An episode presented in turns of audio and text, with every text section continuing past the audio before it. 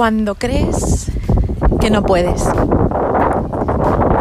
Hay momentos en nuestra vida diaria, situaciones en las que nos sentimos completamente superadas y realmente creemos firmemente que no se puede.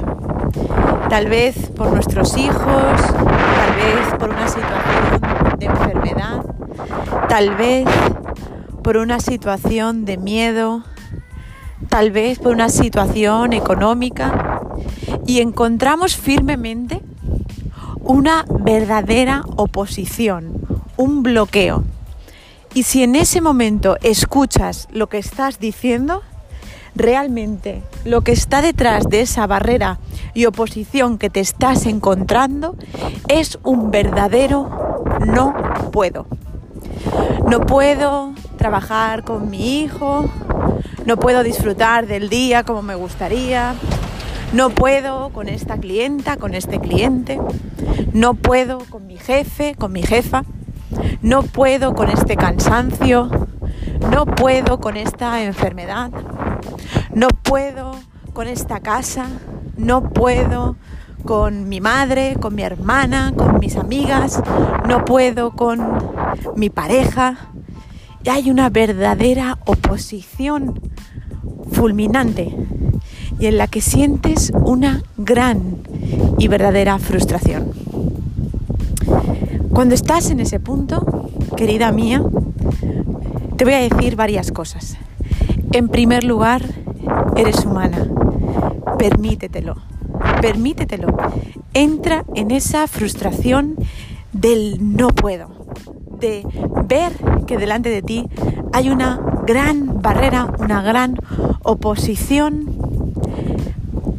con aquello que realmente quieres vivir. El primer lugar es tomar conciencia de esa vulnerabilidad, aceptar ese sentimiento de no puedo. Cuando respiras ese no puedo, no soy capaz, no lo consigo, no voy a poder, no me dejan, no me permiten, que en el fondo es no puedo, cuando lo aceptas, entonces todo comienza a cambiar. Entonces esa barrera, esa oposición comienza a disminuir. Te das cuenta de que tal vez detrás de esa frustración existe una emoción de tristeza o de rabia profunda o tal vez de resentimiento. Tal vez tú querías o soñabas hacer las cosas de cierta forma y la vida y sus curvas te llevaron hacia otros lugares, pero eso no importa. No importa la situación que te llevó hasta aquí. Tu pasado ya está pasado. Importa el ahora, el cómo vas a gestionar esa sensación de no puedo. Respíralo, respira esa frustración, respira esa tristeza. Toma conciencia de cuál es la emoción que se esconde detrás de esa aparente emoción. Toma conciencia de ello. Acéptalo. Acepta que eso está ahí. Amiga, te invito a que llores, a que te rompas, a que abras, a que permitas. Suéltalo. Permite. Permite que salga. Llóralo. Llóralo. Después, respira con conciencia y ten presente que en verdad esa situación, esa barrera, esa pared con la que sientes que te chocas una y otra vez, realmente es un aprendizaje, es una enseñanza. Esa pared es tu mejor maestra.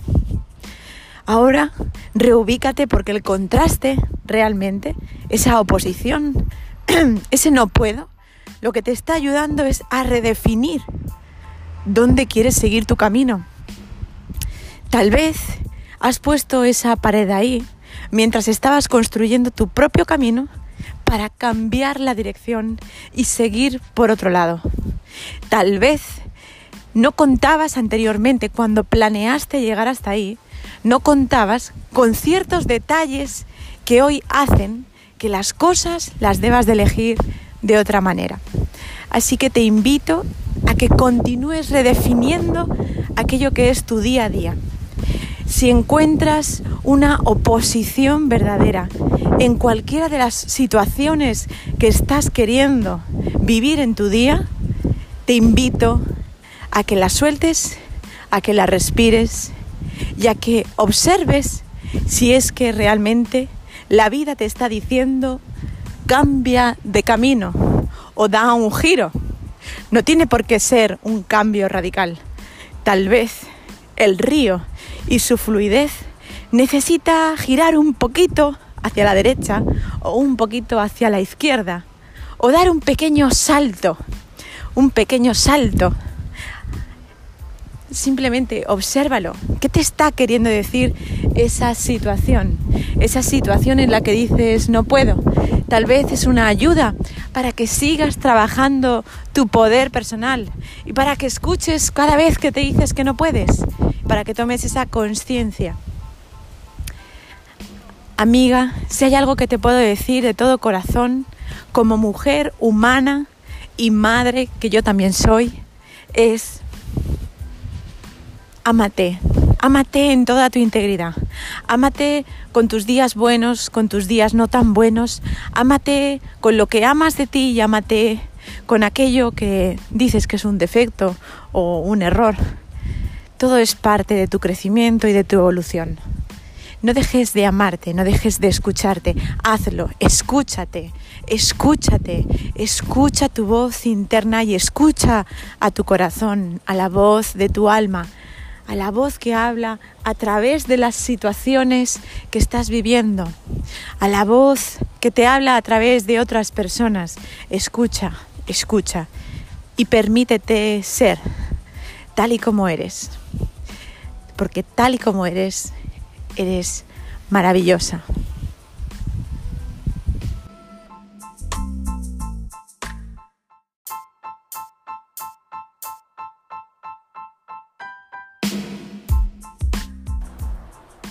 Hola, ¿cómo estás? Estamos en abril. Abril y ya cerquita de mayo. Y si te pregunto así, a bote pronto, en frío, sin ensayar ni calentar. ¿Quién eres? ¿Qué me responderías? Si yo te pregunto así, ¿quién eres? ¿Qué me responderías? ¿Qué dirías? ¿Que eres lo que haces? ¿Que eres madre, amiga, hermana, hija o trabajadora? ¿O eres tu profesión? ¿qué dirías? Es interesante, ¿verdad? Porque la, verdad es que no nos solemos parar a preguntarnos realmente quiénes somos, quién soy, quién soy. Y si te preguntara qué eres, ¿qué dirías? Humana, mujer, materia, energía, ¿qué eres? Y si te pregunto, ¿qué estás haciendo aquí? ¿Cuál es el propósito de tu vida? ¿Cuál es el sentido de tu vida? O si te pregunto si tu vida tiene sentido, ¿qué me dirías? ¿Qué me responderías? Bueno, pues hoy te quiero hablar de este yo soy. ¿Y sabes por qué te pregunto que quién eres? porque es increíble, pero a veces no tenemos claro quiénes somos y sin embargo tenemos tan claro lo que no somos que nos hacemos una lista mental y nos decimos tantas cosas de no ser, como por ejemplo, no soy suficientemente guapa o lista, o no soy suficientemente rica, o no soy suficientemente amada, o no soy eh, como me gustaría ser, etcétera, etcétera, etcétera. ¿Te resuena esto que estoy diciendo? ¿Verdad que te identificas rápidamente? Ahora te das cuenta lo importante que es preguntarte por un ratito quién sí eres, la verdad es que es mágico hacernos las preguntas adecuadas de forma diaria es verdaderamente mágico.